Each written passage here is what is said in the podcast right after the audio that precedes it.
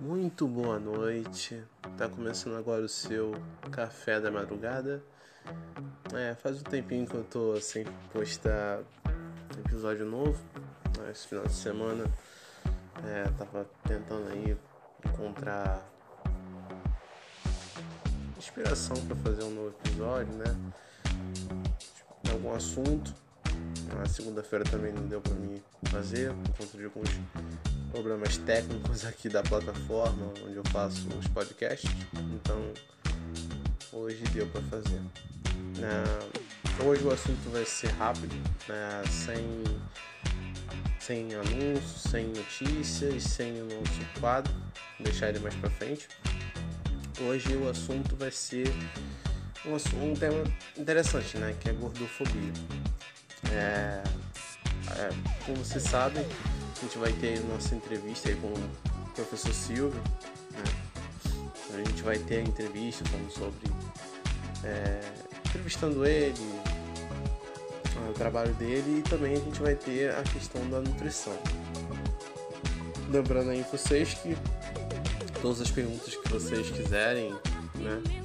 serem respondidas aí nessa situação, né? O que comer na quarentena, o que fazer nessa quarentena, a gente vai estar tá, é, tendo elas respondidas aí por ele, tá bom?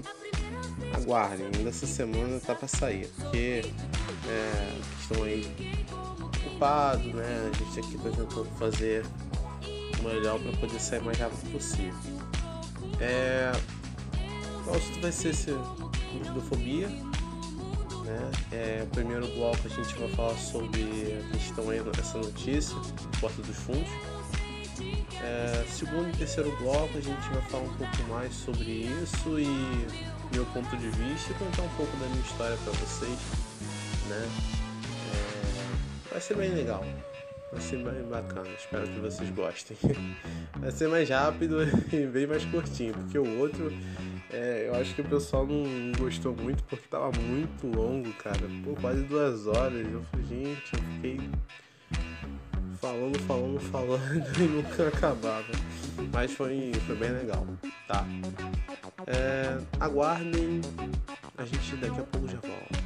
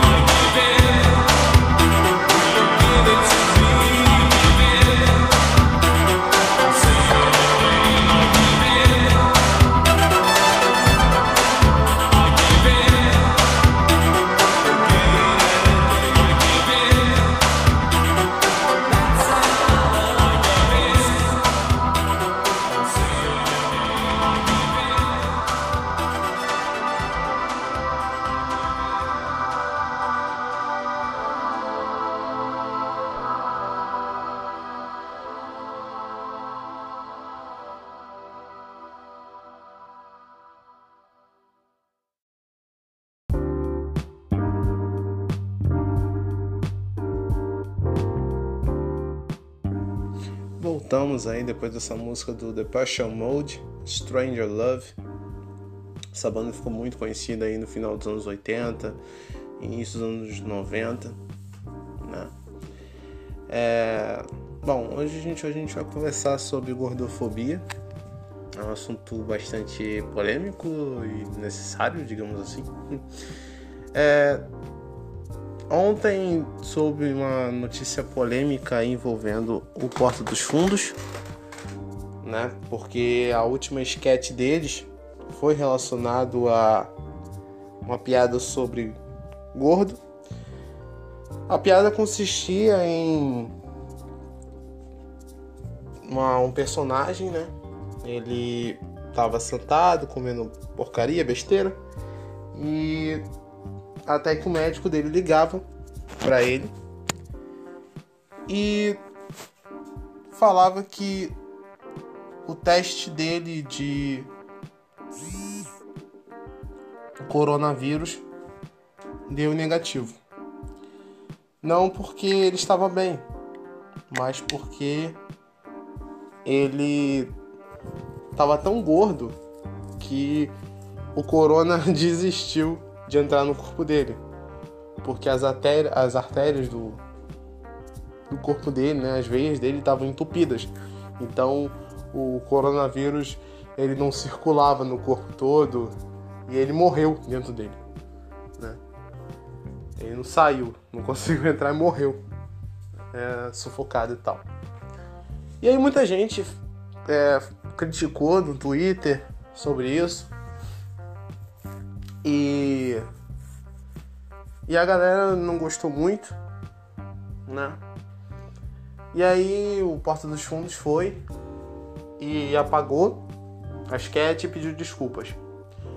Isso que é muito interessante porque o Porta dos Fundos é conhecido como o, o canal ali de comédia que faz umas coisas bem não se importando muito com a opinião dos outros. Por exemplo, eles fizeram um especial de Natal ali na Netflix, onde eles dizem que Jesus é gay e que ele teria um caso com o diabo. E, e muita gente falou, muita uma grande maioria falou, reclamou.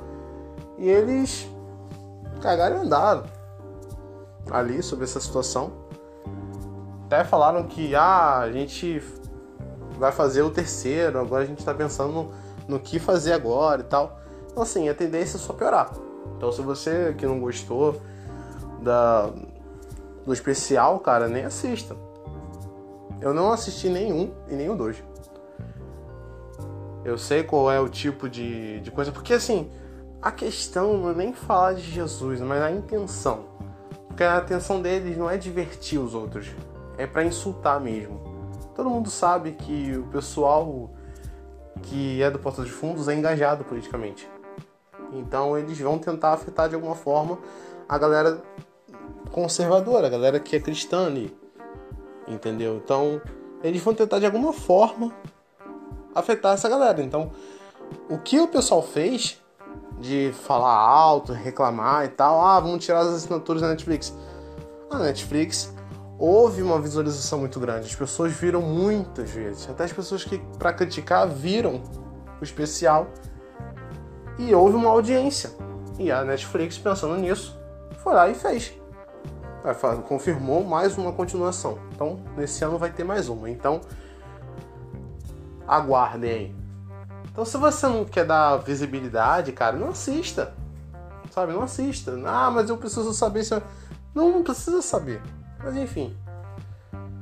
E. Eu até brinquei com, com a minha noiva. Será que se ele tivesse botado esse gordo com uma camisa do Bolsonaro, será que a galera também reclamaria? Porque aí estaria zoando a galera do Bolsonaro. E foi essa galera deles mesmo que defenderam o Porta dos Fundos quando eles fizeram essas sketches ali zombando da religião que defenderam eles e agora eram eles mesmos que estavam acusando eles. Teve até uma, uma atriz global que reclamou sobre, sobre essa sketch. Então assim, é uma. É um pouco meio que hipocrisia né, da parte dessa galera. Reclamar de uns, mas aí reclama dos outros também. Não vai reclamar? Entendeu? É bem complicado isso. Mas eu entendi o que a mensagem que eles queriam dizer entendeu?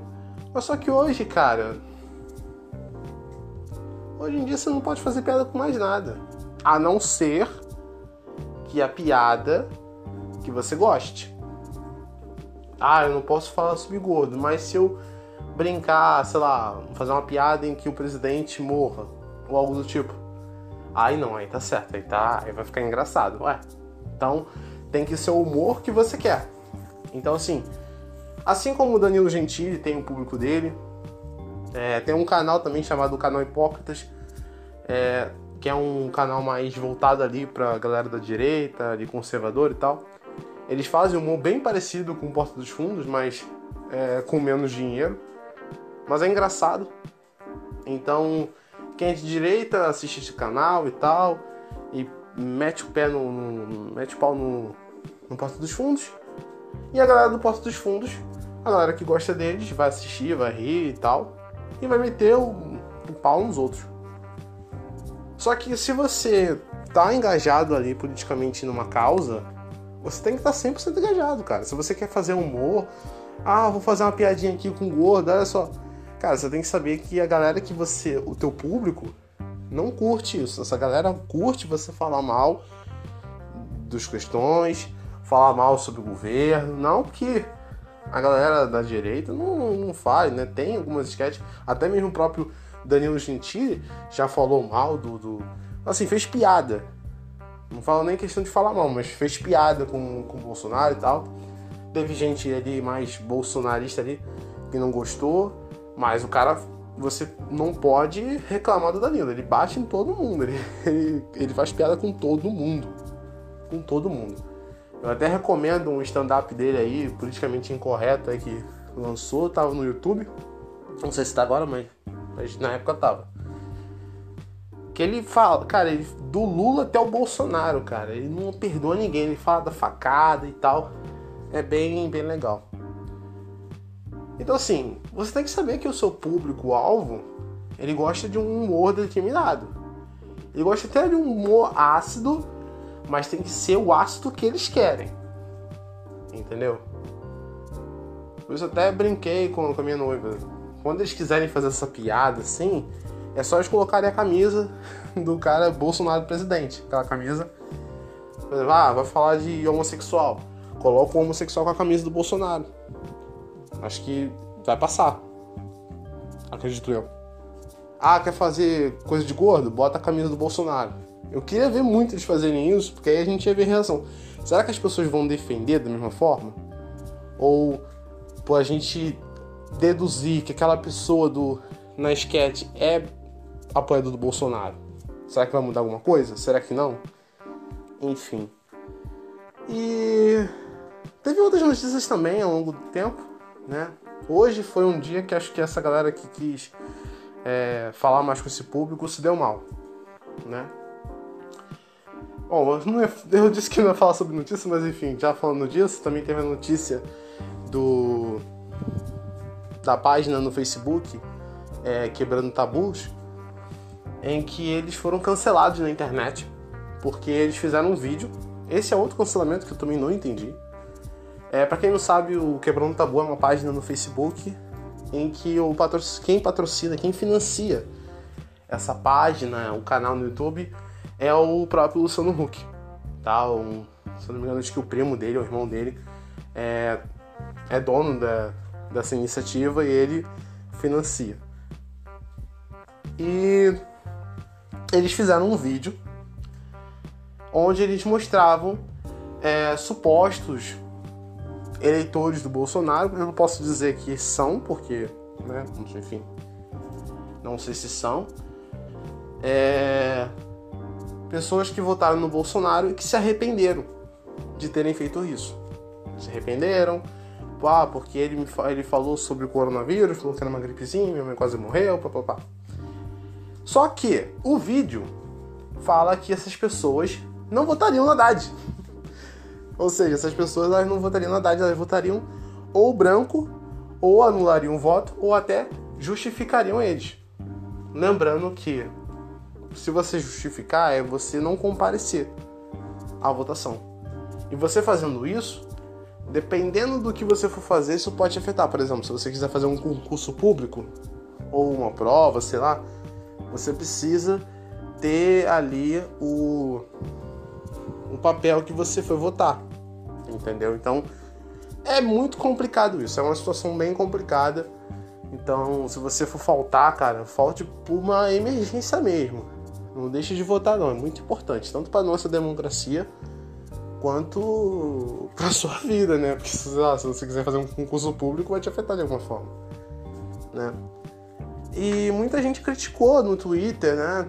O público, o próprio público do Quebrão Tabu, tava criticando porque é, os, o pessoal que eles botaram, botaram ali eram pessoas assim que se arrependeram de votar no, no Bolsonaro mas que não, se a eleição fosse hoje, eles também não votariam na Haddad.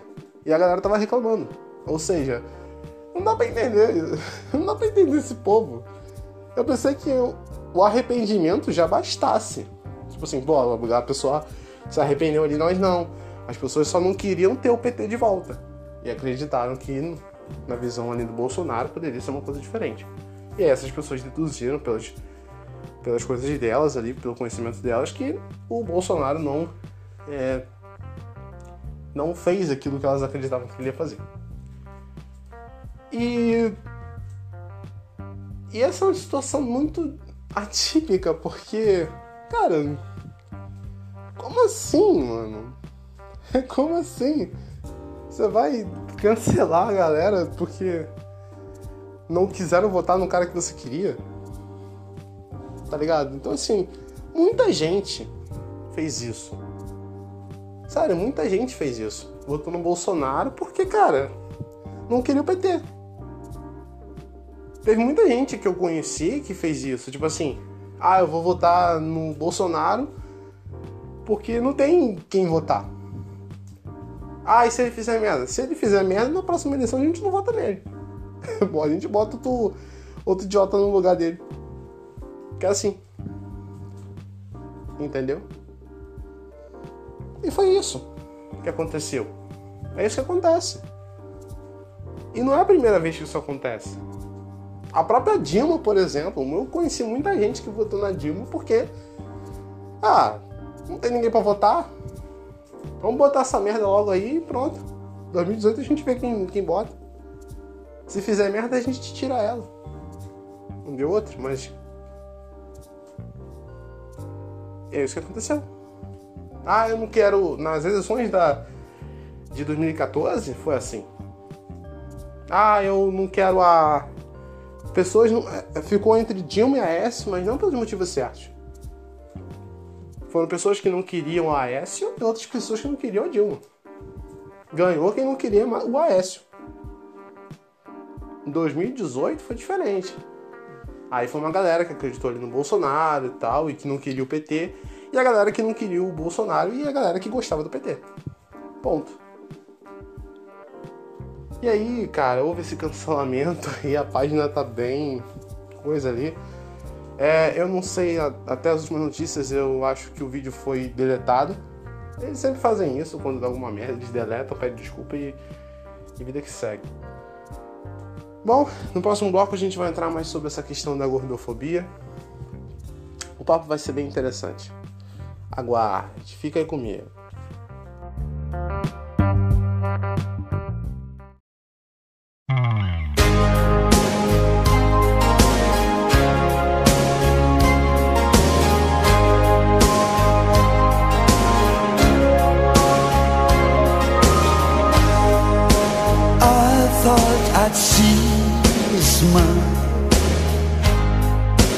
When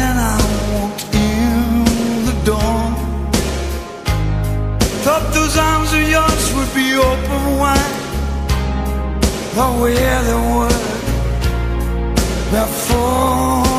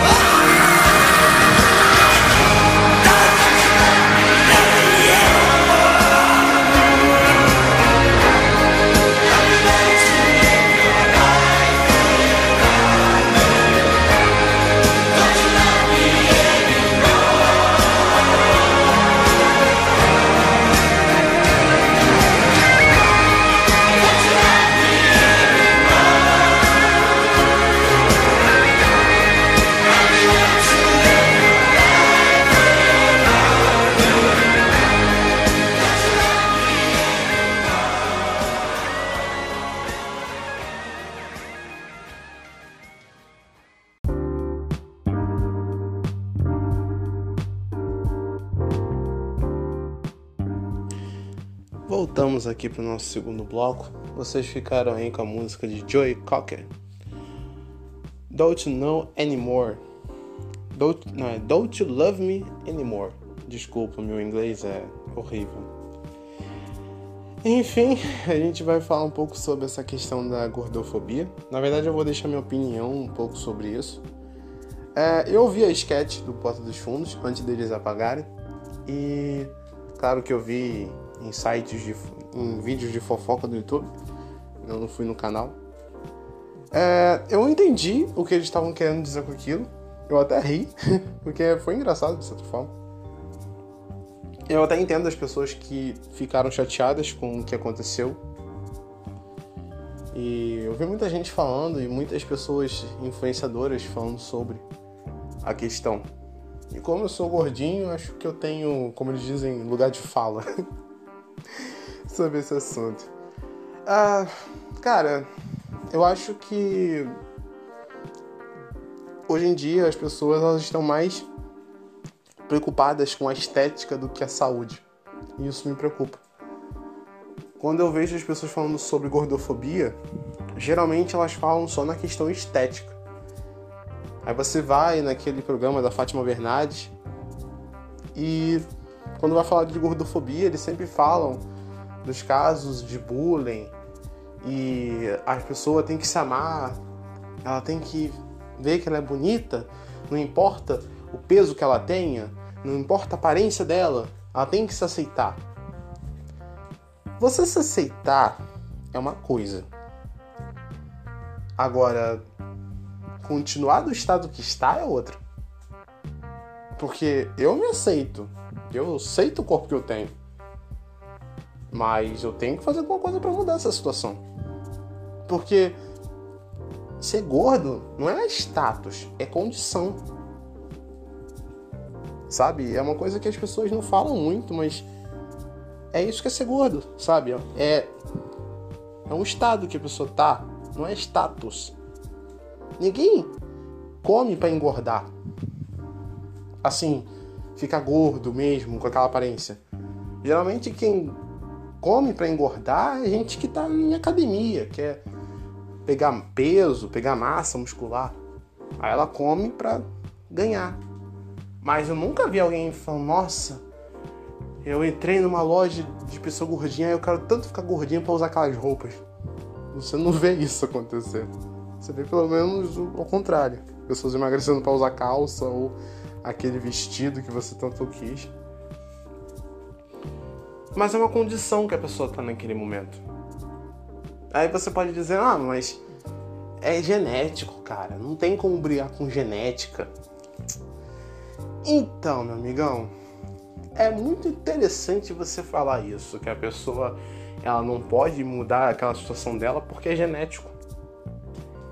Tudo bem, eu até acredito no que você está falando, porque existem pessoas que têm tendência a engordar. É genético. Mas ser gordo, não é... você não é geneticamente gordo. Vejo aqui no, no seu exame que você é geneticamente gordo. Não. Você tem uma. Você é propício a ganhar gordura muito mais fácil e você tem dificuldade para perder peso. Normal. Existem pessoas que são o contrário. Tem gente que tem facilidade para perder peso e tem dificuldade para ganhar. É normal isso acontecer. É de cada biotipo de corpo de cada um. Né? É, a gente vai falar um pouco mais sobre isso com o professor Silvio. Sobre essa questão do peso e tal. Mas aqui eu vou deixar mais a minha opinião. Mas de certa forma eu tenho que falar sobre isso.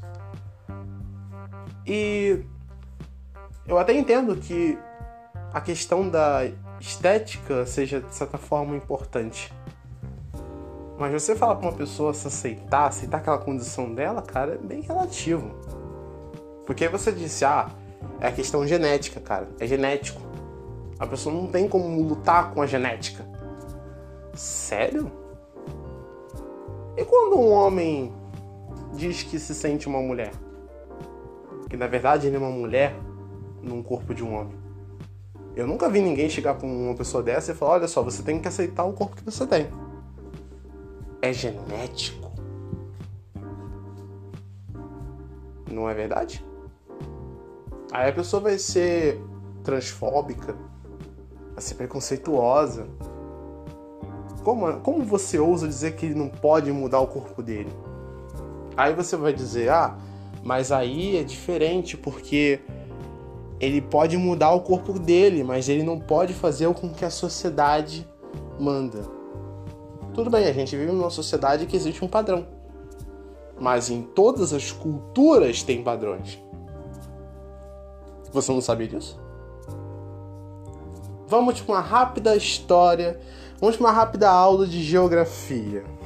e a gente vai entrar um pouco também de filosofia. Cada cultura tem um padrão. Você sabia disso? Cada cultura tem um padrão. Existe um padrão de beleza, existe um padrão de força, existem vários tipos de padrões. Mas vamos ficar no padrão de beleza. O padrão de beleza, ele muda conforme o tempo. Quem estuda a história da arte, tal, ele sabe, vocês sabem como é a beleza. O padrão de beleza vai mudando ao longo do tempo. Você sabia que existia uma época em que a mulher ter umas dobrinhas a mais era sexy? Era uma mulher desejável? Uma mulher que tinha muito busto? Tinha a carinha mais redondinha? Era vista como uma mulher bela? A China, por exemplo, é, eu não sei hoje, mas na China, na Mongólia, esses países da Ásia, o padrão de beleza era muito mais autoritário do que você possa imaginar. Por exemplo, uma mulher estar bem para um homem, para estar casada, ela tinha que fazer certas coisas. Como por exemplo, existe uma tribo na Ásia, acho que na Tailândia ou na Mongólia, que as mulheres usam argolas no pescoço. Elas começam adolescentes, 13, 14 anos, ou até menos, dependendo da tribo. E elas vão colocando argolas no pescoço. E quanto mais argolas elas colocam, mais comprida, mais atraente ela fica para os homens da tribo. Só que isso acaba deformando o pescoço da mulher. Porque vai chegar um momento que o próprio pescoço não vai conseguir suportar aquela estrutura. E aí as mulheres vão ter que viver e conviver com aquela, aquelas argolas. Mas na cultura deles é normal.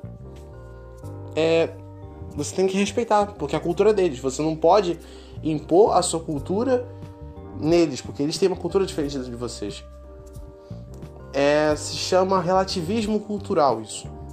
O relativismo cultural é uma forma de pensamento em que ele determina que você não pode julgar as pessoas ou você julgar uma cultura baseada na sua.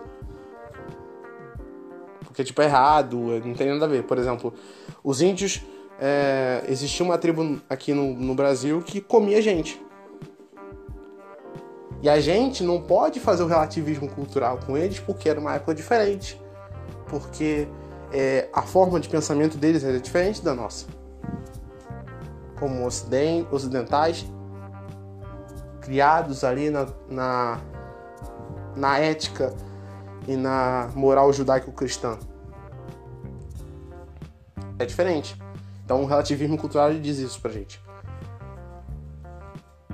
Mas claro que a gente, ocidentais, vão olhar e vão falar, cara, a mulher tá parecendo uma girafa. Mas é o padrão de beleza deles. Assim como mulheres ficarem todas cobertas na, no Oriente Médio é atraente. A mulher tá se guardando para um homem. É tipo isso. Por exemplo, antigamente, 1800 e tal, se uma mulher mostrasse só as pernas pro homem, o homem ficava doido. Meu Deus. Ou o pescoço. Ah, o cara ficava doido também. Ou as mãos. O padrão de beleza vai mudando. Na Nigéria, por exemplo, na Nigéria até hoje, na Nigéria, as mulheres gordinhas elas são desejáveis. Por quê? Porque lá a mulher ser gordinha é sinônimo de, de, de fartura, prosperidade. Um cara que se casar com uma mulher gordinha, ele tá, tá, ele tá levando prosperidade para a família dele. Significa que ela vai ter muitos filhos, né?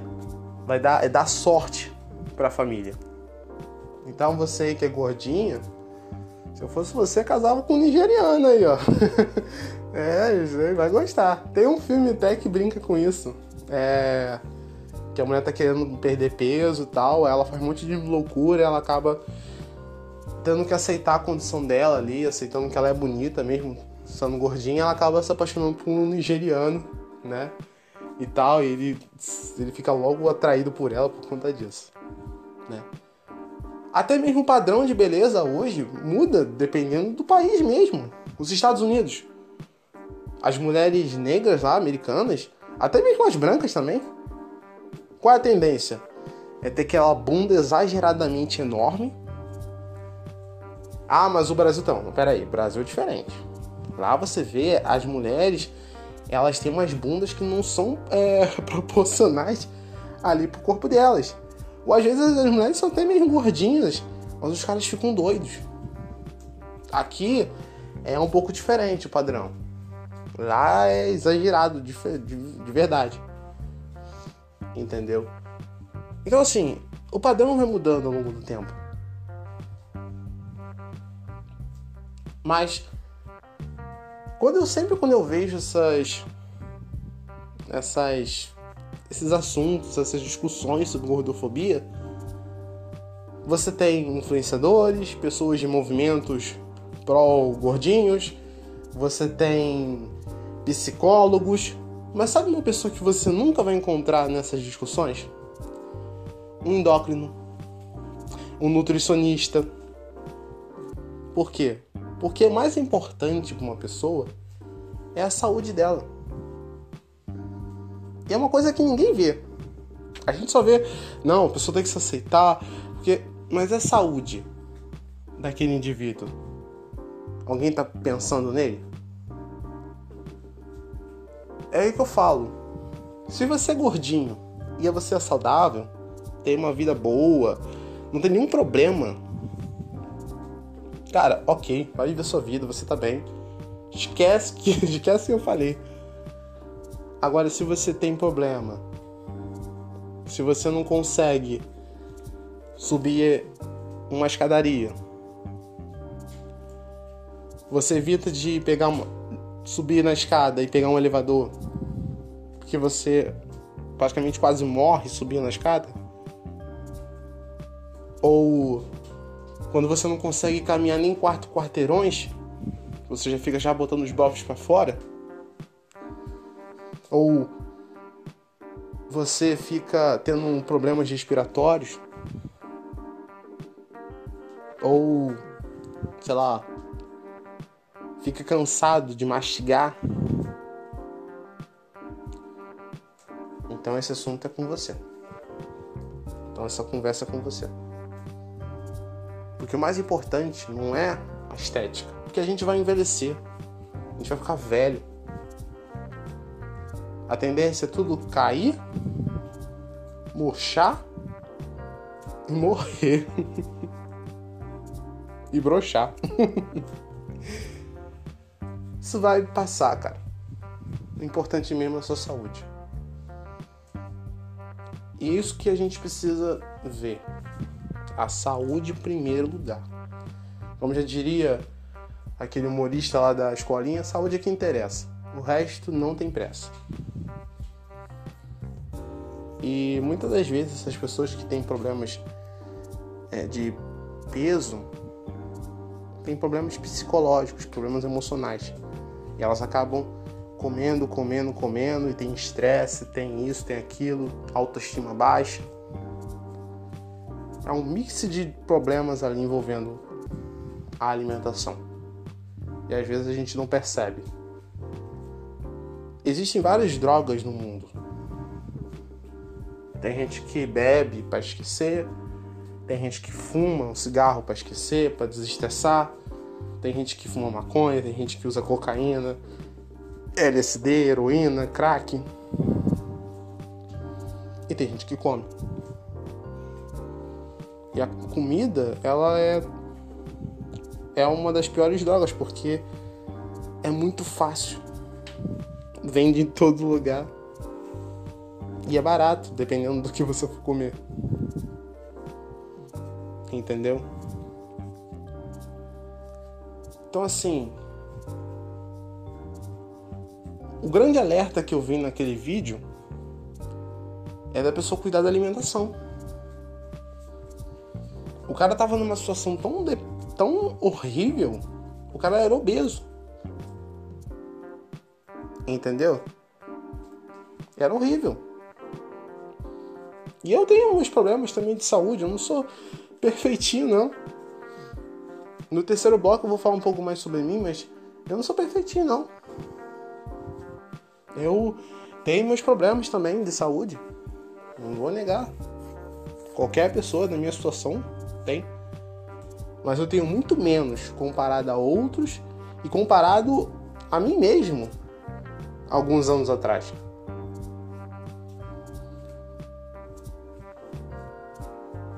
Então assim, eu só quero que as pessoas entendam que existe essa diferença. Você pode aceitar o corpo que você tem, mas você não precisa ficar com ele desse jeito. Sabe? Não importa. Existem, claro, existem várias situações que a pessoa chega nesse ponto. Existem pessoas que ficam com depressão e tal. E às vezes a gente precisa de alguém saculejar a gente e falar, cara, reage. Sabe? Você tem que fazer alguma coisa. Olha, olha o teu estado, cara. Porque vai chegar um momento em que você não vai poder emagrecer para perder peso. Vai chegar um momento que você vai ter que emagrecer para não morrer. Você tem noção disso? Você tem noção do que é estar nessa situação? Porque hoje, por exemplo, eu tenho 24 anos. E eu quero emagrecer para perder peso, para melhorar a minha condição de vida. Mais pra frente eu falo sobre isso, mas é isso que eu quero. Agora, se se eu relaxar, ou se outras pessoas fizerem isso também, relaxar, mas quando eu chegar com 40, 50, eu não vou ter que emagrecer para melhorar a minha, minha vida. Eu vou ter que emagrecer para não morrer. Ou eu vou ter que passar na faca. Porque se eu continuar naquele estado, eu vou morrer. E aí eu vou ter que esperar chegar naquela situação? Como eu falei, eu não sou perfeito não. Eu como minhas porcarias como, mas eu não sou dependente delas. Eu não sou viciado nelas. Entendeu? Tem gente que tem algum problema, descarrega tudo na comida. Entendeu? E eu repito, Importa-se primeiro com a sua saúde. Estética, passa. Beleza, passa. É a saúde que vai prolongar a sua vida, não a sua aparência. Já já a gente volta para o nosso terceiro bloco e a gente vai conversar mais sobre esse assunto.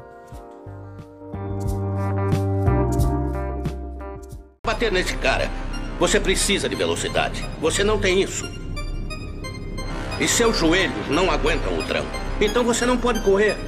E você tem artrite no pescoço e a maioria das suas juntas está calcificada. Então sparring está fora de cogitação. Então nós vamos apelar para aquela boa e velha força bruta.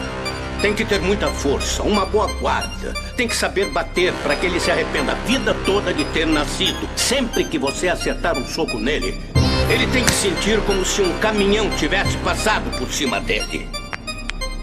É! Vamos começar logo a bombar esse corpo. Se eu não puder voar, eu corro. Se eu não puder correr, eu ando. Se eu não puder andar, rastejo. Atrás dos sonhos que eu almejo, por isso eu morro. Eu ele ali correndo, usando uma prótese. Não ouvi uma palavra reclamada com ênfase. Ouvi que outro murmurava normalmente na minha frente. Deu vontade de dar pancada, deixei ele sem dentes, porra. Tem saúde, duas pernas pra aeróbico. E reclama da vida, chora, amiga melancólico. Não consegue ver a verdade, pode ser tarde. A vida é um jogo, então jogue essa porra no very hard. Queria que a vida fosse fácil. Filho de Lula, com QI de um aso cruzado com de uma mula. Mas você é melhor que isso, cara. Pare de sentir dó. Você mesmo não seja um fraco viciado em pó. Olha ao redor, o céu já foi o limite. Meu bom pergunte a Santos Dumont. Se a glória vem em meses, ele tentou até perder as contas. Foi chamado de louco, mas no décimo quarto acertou. Multiplique por duas vezes. Se eu não puder voar, eu corro. Se eu não puder correr, eu ando. Se eu não puder andar, rastejo. Atrás dos sonhos que eu almejo, por isso eu morro. Se eu não puder voar, eu corro. Se eu não puder correr, eu ando. Se eu não puder andar, rastejo. Atrás dos sonhos que almejo, por isso eu morro. Este ano, Ronaldo tinha problemas no coração. O Messi tinha problemas de crescimento. E você tem o quê? Problemas de motivação. Não deixe de ser vacilão, esse é seu renascimento. Frio como inverno russo, emoção controlada. Nem pra pegar impulso, reação calculada. Com força de um moço no curso, é sem resposta chutada. Se fosse fácil concurso, qualquer bosta passava. As crises mandaram setas que se acerta Pessoas morrem e vão pro além, céu ou inferno. Então foque em fazer muito bem, assim será eterno. Pega o caderno, pense no terno, com corte italiano e saia do inferno moderno. Não seja morno nos planos. Constante livros lidos, escritos por gênios da terra. Com frade que essas são minhas filosofias de guerra. Se eu não puder voar, eu corro. Se eu não puder correr, eu ando. Se eu não puder andar, rastejo. Atrás dos sonhos que almejo, por isso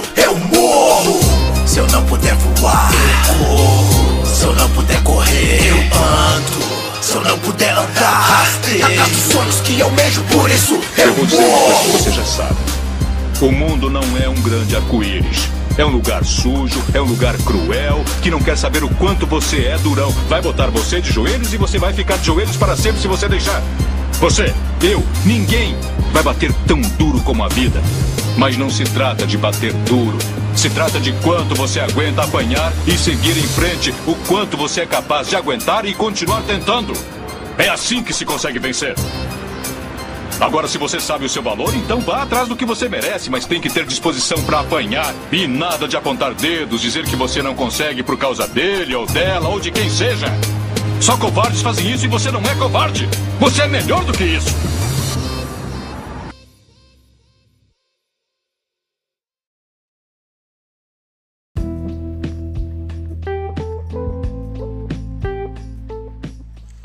Muito bem, voltamos aí depois do rap do Papa Mike. Filosofia de guerra. É um rap bem, bem motivacional. É, bem legal até. É, tem alguns palavrões, né? Dois ali, mas acho que é mais para enfatizar o que tá tentando dizer. Mas, cara, não tiro nenhuma palavra ali do que ele fala, entendeu? É... Começando aqui com esse bloco, falando mais um pouco sobre mim nessa situação da de ser gordo e tal. É... Eu não me. Particularmente, eu não, não senti tanto essa questão da gordofobia. Né? Assim, ser zoado por ser gordo.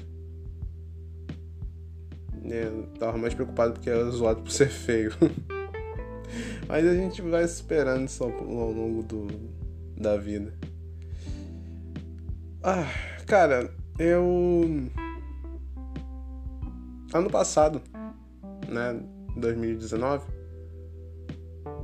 eu. Eu tava trabalhando. E. Eu já tava já. Já era gordo, já era gordinho. E eu comecei a trabalhar, eu era operador de telemarketing. E.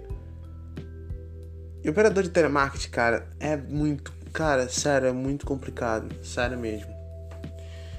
E é muito estresse que a gente passa lá. Muito, muito estresse mesmo. Eu fico só imaginando os meus ex-colegas de trabalho que ainda estão trabalhando lá nessa pandemia, cara. Deve estar tá pior do que eu. De verdade. Não tanto assim, porque eles estão trabalhando estão recebendo, mas assim, questão de estresse.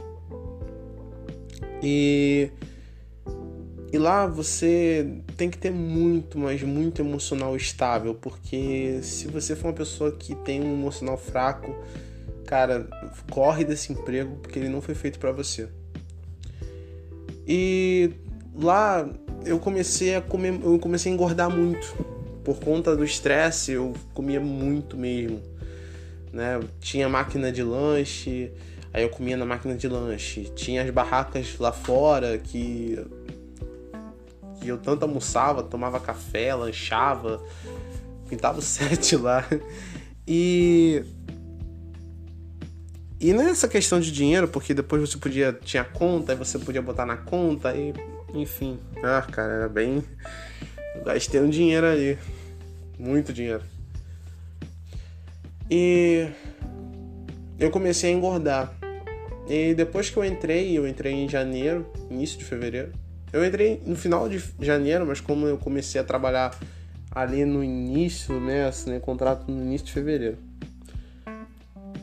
Quando eu fiz dois meses de trabalho, eu falei, não, eu preciso urgentemente fazer alguma coisa da minha vida. Eu preciso é, melhorar minha alimentação, eu preciso melhorar meu estilo de vida. E eu tinha prometido para mim e para na minha época, na época minha namorada, hoje minha noiva, que eu ia melhorar a minha a minha saúde, tentar emagrecer, até um, um estilo de vida melhor. E eu entrei na academia. E depois que entrei na academia, eu fui, procurei outros, outras coisas para fazer. E operador de telemarketing trabalha 6 horas, então eu tinha tempo de sobra para poder fazer alguma coisa de tarde, no finalzinho de tarde e à noite. E eu fui até o estúdio Bem-Estar, fica perto da minha casa. Quem é o, o dono do estúdio é o professor Silvio, né? A gente vai falar com ele no programa em entrevista. E lá eu conheci ele, conheci o trabalho dele, da esposa dele, né? E foi ali que eu tive meu primeiro contato com o judô. E eu comecei a fazer judô e comecei a fazer academia. E teve um momento na minha no meu, na metade ali do ano, antes, acho que antes, em, em maio por aí, eu tive que parar eu tive que fazer uma escolha, ou ficar na academia ou ficar no judô. E, cara, eu posso te dizer, eu não me arrependo de ter escolhido o judô, porque o judô mudou muito a minha vida. Minha forma de pensar, minha forma de agir, de tudo. E até mesmo de enxergar a minha vida mais para frente. Porque eu era uma pessoa muito. que pensava muito no agora, sabe? Tipo assim, ah, eu tô trabalhando, tô ganhando dinheiro, acabou. Não tinha muita ambição assim na vida, o que fazer depois. As pessoas me perguntavam: você tem vontade de fazer faculdade? E eu falava: hum, mais ou menos, mais ou menos. Eu tenho as minhas ambições, eu queria muito fazer faculdade de cinema, por exemplo, eu gosto de faculdade de cinema é, fazer roteiro e tal. Mas eu nunca pensei em pôr em prática. Primeiro que cinema aqui no Brasil é um, não é tão bom assim. Eu também não quero ficar vivendo na da Lei Rouanet. E é muito caro, não tem muito espaço e geralmente quem trabalha com cinema ou tem dinheiro ou é filho de gente que tem dinheiro. Infelizmente é assim. E cara, quando eu comecei a enxergar o judô e quando eu comecei a ver que eu tinha habilidade para aquilo, eu comecei a enxergar e colocar ele na minha vida. E não me arrependo de ter feito aquela escolha. E quando eu comecei a fazer o judô, a primeira coisa que eu comecei a sentir foi minha mobilidade melhorando. Como eu falei, eu, eu tô acima do peso e eu tinha muitos problemas é, físicos. Eu sentia às vezes uma dor no peito. É, não tinha, eu tinha problemas respiratórios, principalmente para dormir. Eu não conseguia dormir, dependendo da posição que eu me deitava. Coisas que só pessoas gordas passam, sabe? Problemas de ronco, ainda tem esse problema de ronco ainda, meu ronco é muito alto. Eu acho que se tivesse uma um racha, uma disputa de, de ronco, coloca aí um uma um Fusca, coloca um V8, uma Ferrari e uma máquina de lavar velha emperrada. Eu ganho, eu ganho de todos eles. Né? E mas o que mais me sentia mesmo era o esporão, que eu ainda tenho. E o esporão ele tem vários vários indícios para você ter, várias coisas que você pode ter esporão. Pode ser genético, porque o esporão ele é um é uma parte do osso do tendão que cresce de uma forma irregular. Bem pequenininho mesmo, um crescimento bem pequeno. E é esse osso que faz doer. E existe tratamento. Existe fisioterapia que você pode fazer em casa para melhorar e tal, tentar desgastar essa parte do osso. Ou dependendo da situação, você vai ter que fazer cirurgia. E várias coisas dele, né? pode ser algum, alguma fratura, é... mas no meu caso foi questão do peso. E aí eu eu queria mudar um pouco essa situação. E aí eu comecei a fazer o judô e começou a melhorar a minha mobilidade. No início doeu muito. sempre doeu, sempre dói. Normal. É que nem academia, cara. Fazer artes marciais é que nem fazer academia. Dói o corpo todo. Você tem que continuar. E já torci o pé, sabe, fazendo. Quase virei o pé. Foi horrível.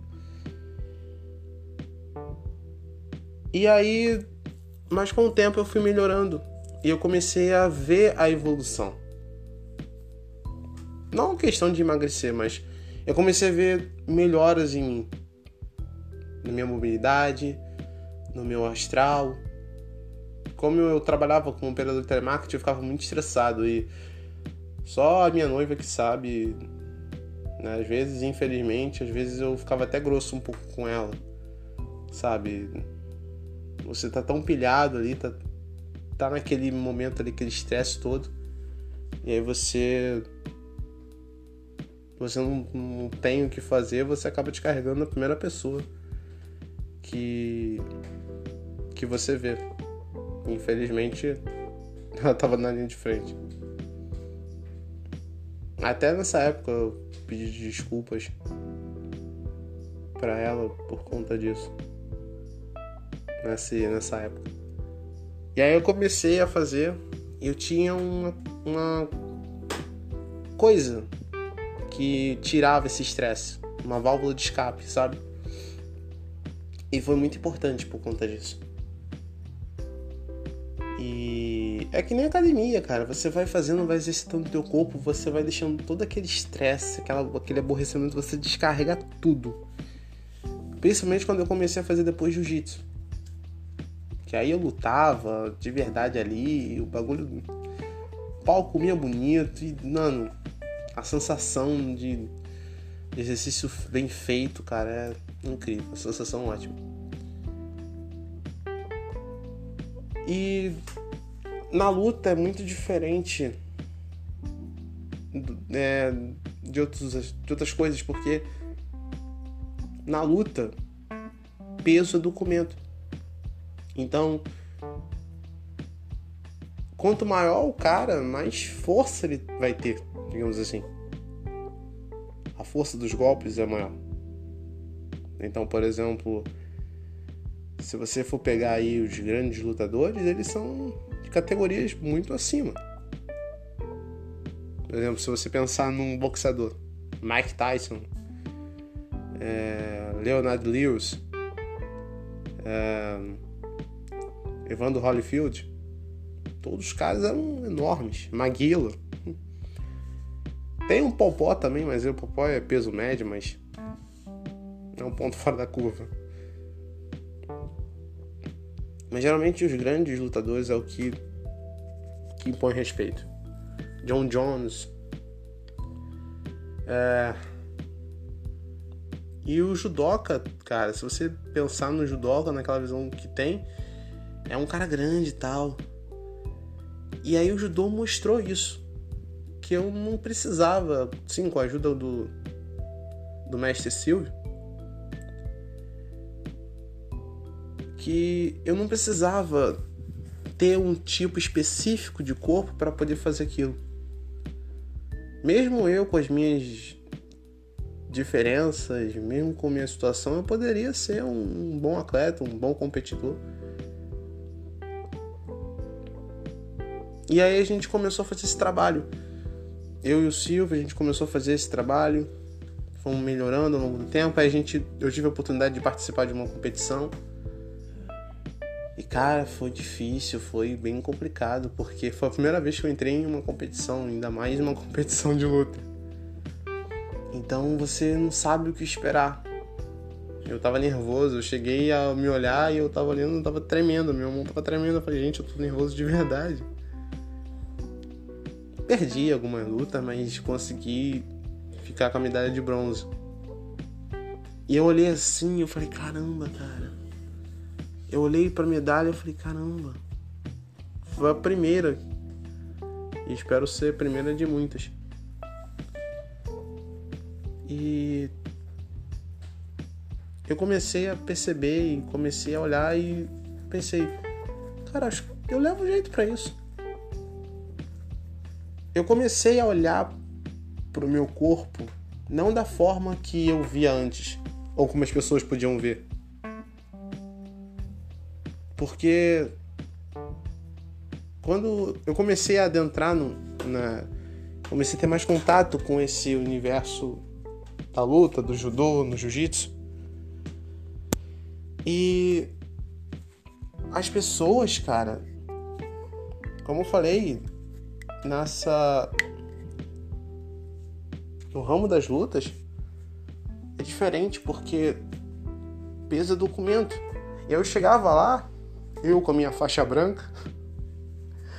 E as pessoas olhavam e já ficavam meio escaldadas, porque o meu peso, o meu tamanho impunha, empunhava um respeito. Então, seriamente, quando eu ia lutar com o cara, o cara me tinha bronca pra cima de mim. Por quê? Porque ele viu meu peso, ele via como um desafio. Ele via uma força que nem eu mesmo via. Uma força que eu não percebi que eu tinha, mas as pessoas enxergavam. E eu fui pegando gosto pela, pela arte, e aí eu pensei, poxa, eu quero chegar à faixa preta eu quero ser professor, quero ser um mestre, ensinar as outras pessoas a fazer isso parte da minha vida. Eu até falei isso com a minha noiva, a gente está arrumando dinheiro para construir nossa casa. Eu falei, amor, eu quero fazer, quero ter um lugar aqui, ó, para dar aula também, se possível. E depois eu comecei a fazer jiu-jitsu para melhorar é, a questão do chão, para ter mais combate, para ter mais aquela gana de lutar. Porque é onde eu faço, eu sou o único de um peso muito acima do, do resto do pessoal, então eu fico quase sem ter ninguém para lutar. Já o jiu-jitsu não, tinha muita gente do meu porte, um grande e tal, ou que já estava acostumado a lutar com pessoas mais pesadas.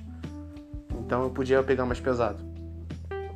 Ou quando eu saía da minha casa e ia até outras academias que tinham pessoas mais do meu porte, eu podia lutar sem problema nenhum. Mas, a, mas o judô mudou muito minha vida, minha visão de tudo. E eu comecei a ver que o, o que eu achava que seria um problema, na verdade, era a minha solução. Eu comecei a me ver diferente, me enxergar, perdão, de uma forma diferente. Consigo mais me impor melhor, muito melhor.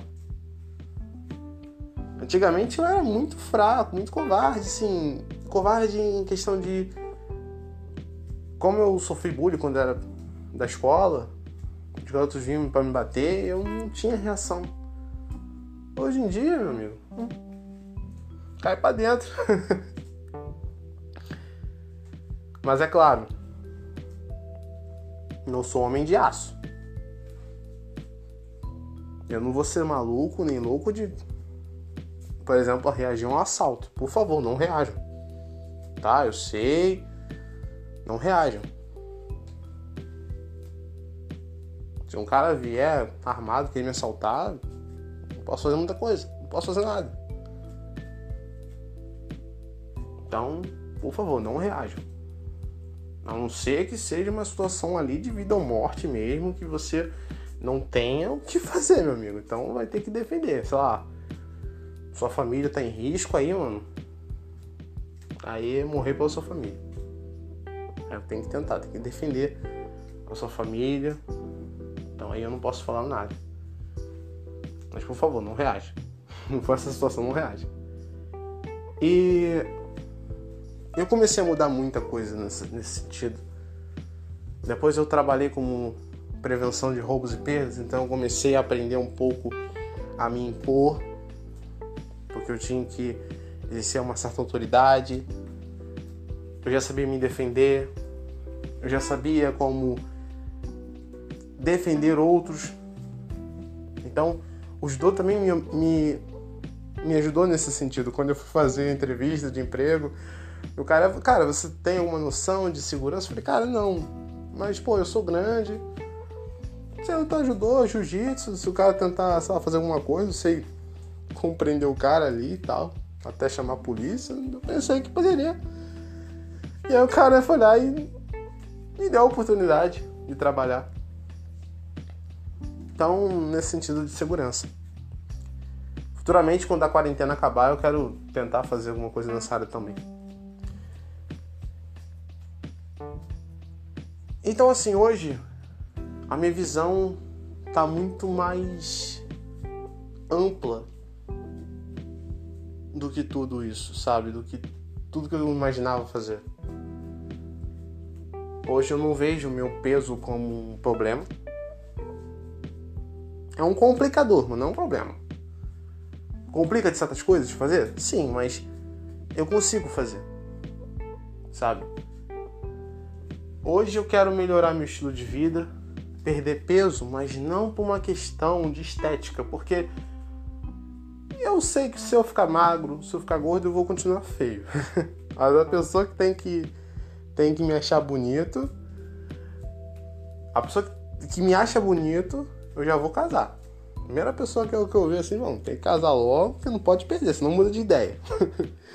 né? A pessoa que tem que me achar bonita é uma só, então essa pessoa mesmo, então vamos ficar com ela. O resto não tem importância nenhuma. Sou bonito, sou feio, aí é contigo. Só me importa uma pessoa só. Mas hoje eu acredito que eu sou mais forte do que eu era antes.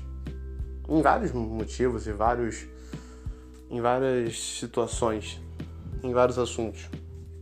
E nessa música, cara, é, não sei se você gosta de rap e tal, mas ela bem, bem fala disso, de vários exemplos em que em que outras pessoas já tiveram problemas e conseguiram ultrapassar, conseguiram ultrapassar essas barreiras que muitos usariam como empecilho para não fazer aquilo que queriam. Cristiano Ronaldo tinha problema no coração, Thiago Silva também tinha problema no coração. E conseguiram ser grandes jogadores. O Messi tinha problemas de crescimento. O cara tem um, um, O cara é autista. Ele tem um grau leve de autismo, o Messi. E o cara joga fácil. Quer dizer, ele joga fácil, a gente que joga difícil. Entendeu? Então, assim. Cara, se você for vendo ao longo da história, tanto no Brasil, existem homens e mulheres que, mano, eles foram mais fortes no que do, do seu próprio tempo. Eu tava esses dias lendo a história do, do Aleijadinho. Aleijadinho, ele é um dos grandes artistas na era da arte barroca. Ele que criou essa arte, praticamente. O barroco. E ele era um grande artista na época dele. E ele teve uma doença que deixava ele, como nome, aleijado, porque ele começou a perder os dedos das mãos, começou a criar feridas no corpo dele. Ele não conseguia andar direito, então ele meio que ficava andando ajoelhado. E ele não parou de trabalhar. Pelo contrário, os, os servos dele, os empregados dele, os auxiliares dele nas construções, né? Tinham que amarrar ele nas uma, umas estruturas em cordas e amarrava os braços dele nas ferramentas dele para ele poder trabalhar. E ele trabalhava. E ele fez grandes obras, grandes estátuas. No Nordeste brasileiro existem muitas que estão em, em estado de conservação, estão sendo conservadas. Existem outras que estão sendo é, descobertas, porque ao longo do tempo muitas foram se degradando com o passar do tempo, né?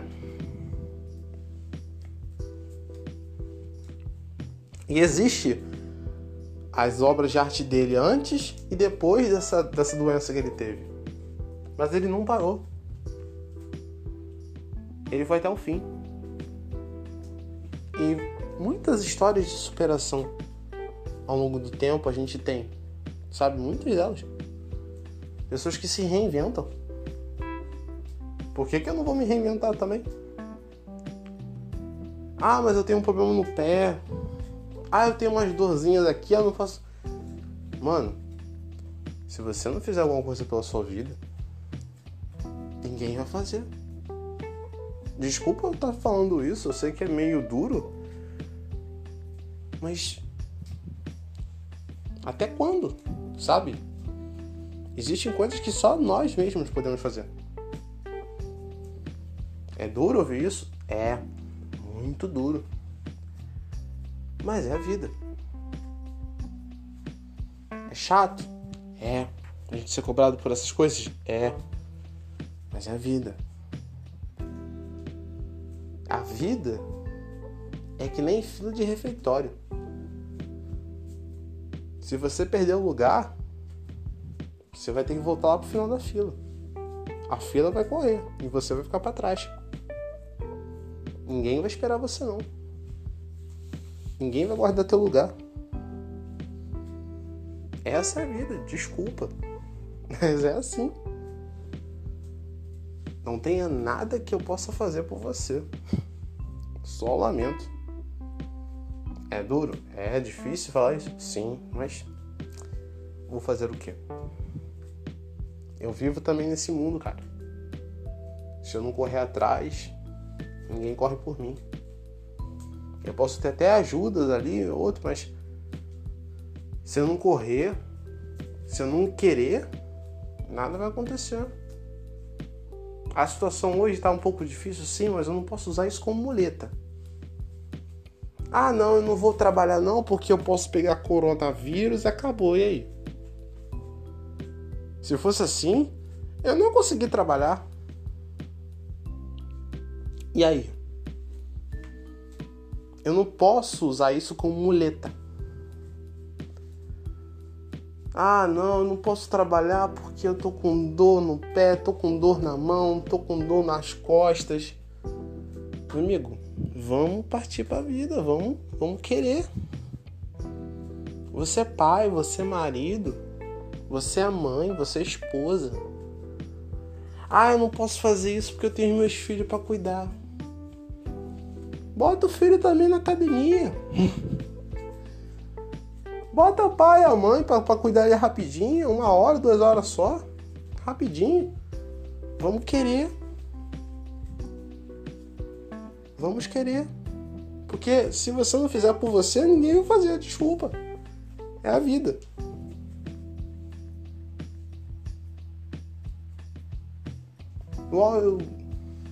Esse bloco tá ficando longo. Vou encerrando por aqui. Mas quero deixar claro aí para vocês que às vezes as pessoas veem força na gente que a gente nem vê em nós mesmos. O judô me mostrou uma força que eu nem tinha. Me deu uma autoridade que eu não tinha. Um respeito que eu nunca consegui. Hoje eu sei que o meu peso não me atrapalha. O que me atrapalha é eu colocar isso como um empecilho para não fazer aquilo que eu quero. O meu maior obstáculo está na minha cabeça. E eu sei que se eu não fizer por mim, ninguém vai fazer. Então busque o seu melhor. Porque às vezes você é mais forte do que você pensa. Eu vou ficando por aqui. Eu vou. Vamos agora por nossas conclusões finais.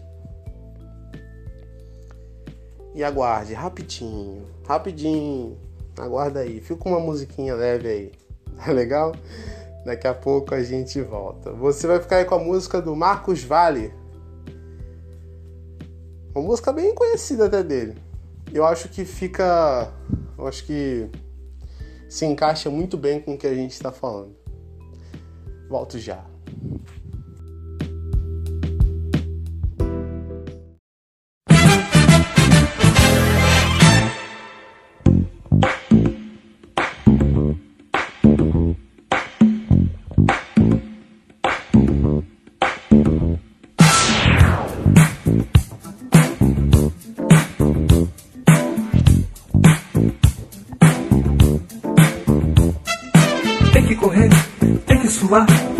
Malhar. Vamos lá.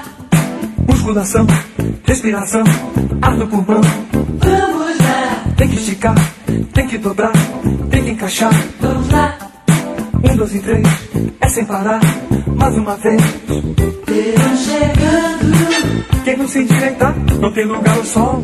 Domingo é dia. De um tititi a mais e de bumbum pra trás. Verão chegando. Quem não se endireitar, não tem lugar ao sol. De tititi a mais e de bumbum pra trás.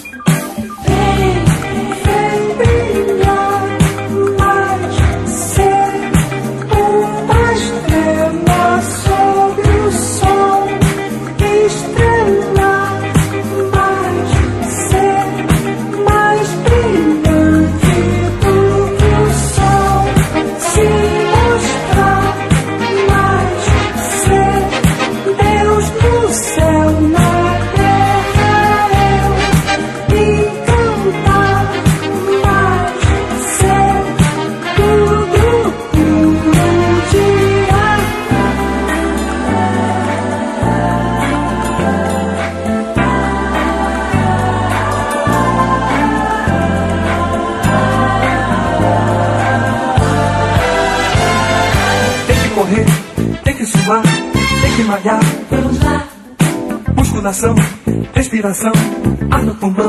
vamos lá, Tem que esticar, tem que dobrar, tem que encaixar. Vamos lá, Um, dois e três, é sem parar, mais uma vez. verão chegando, Quem não se endireitar, não tem lugar ao sol. domingo é dia. De tititi a mais e de bumbum pra trás. Verão chegando, Quem não se endireitar, não tem lugar ao sol. domingo é dia. De tititi a mais e de bumbum pra trás.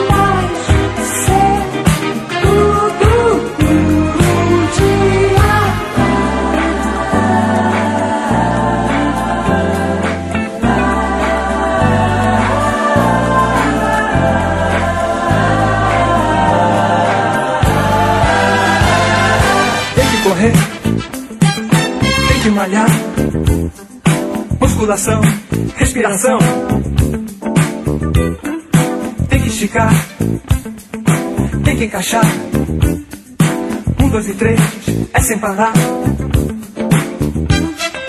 Tem que correr, tem que suar. Musculação,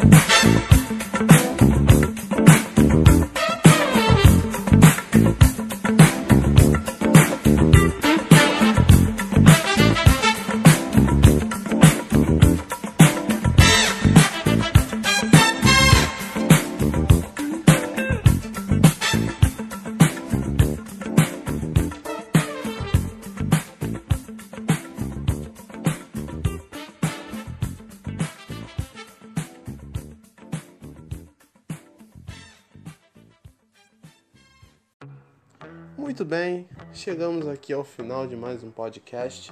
Muito obrigado por você ter assistido até agora. É, lembrando que aí nós temos várias plataformas agora. Recentemente nós tivemos uma agora, a gente vai falar mais outro no próximo episódio. Né? Agora são seis, sete plataformas agora. Graças a Deus que a gente está conseguindo expandir, né? Aumentando aí a, a nossa nosso acesso aí para mais pessoas e tal. Que bom. É, lembrando também que futuramente a gente vai ter o nosso apoia-se. Então se você puder contribuir, né? Deixando só um real, dois reais, já tá ajudando. Tá ajudando o nosso canal, tá bom? É, vou deixar aqui uma dica para vocês é, sobre filme, tá? Para vocês verem, assistam o filme do Rock Balboa. é, eu recomendo você ver o primeiro filme. né? Tanto é que o Sylvester Stallone ganhou o, um Oscar de melhor roteiro por esse filme. Então, assistam. É, vejam o Rock 4, que é muito bom também. Ele lá lutando com E do 4 você pode assistir um Rock Balboa, o último que ele luta. Também muito legal. Ele tem um dos melhores discursos motivacionais que já existiu. Vocês, vocês ouviram na, na música do, é, e no rap. Tá? E espero que você tenha entendido a mensagem que eu quis passar pra você. Sabe? E nunca é tarde pra gente mudar as coisas, sabe? Nunca é tarde mesmo. Pra gente mudar nosso, nossa vida, nosso estilo de vida. Como falei, eu não sou melhor do que ninguém, mas também não sou pior que ninguém. Sabe?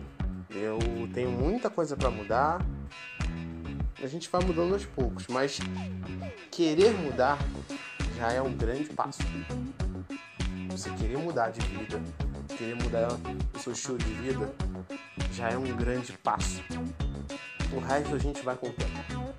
Mas querer é o melhor, tá bom? Vou deixar com vocês mais uma música. Espero que a mensagem foi, foi dada sobre essa questão da gordofobia, tá?